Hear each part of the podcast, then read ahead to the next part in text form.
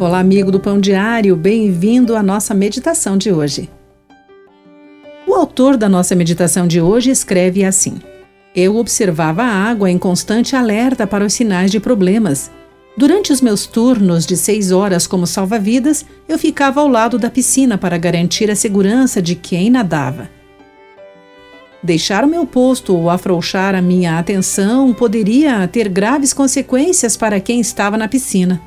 Se um nadador estivesse em perigo por causa de um ferimento ou falta de habilidade, era minha responsabilidade tirá-lo da água e colocá-lo em segurança à beira da piscina. Depois de experimentar a ajuda de Deus na batalha contra os filisteus, Davi compara o seu resgate a ser tirado de muitas águas. A própria vida de Davi e a de seus homens estava em sério perigo por causa dos seus inimigos Deus animou Davi enquanto ele se afogava no desastre.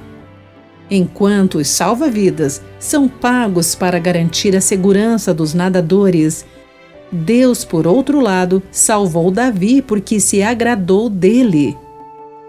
Meu coração salta de alegria quando percebo que Deus não cuida de mim e me protege porque é obrigado a isso, mas porque Ele quer.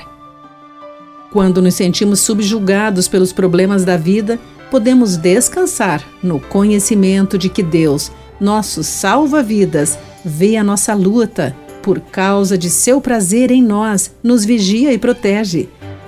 Querido amigo, Deus se deleita em salvar seus filhos. Pense sobre isso.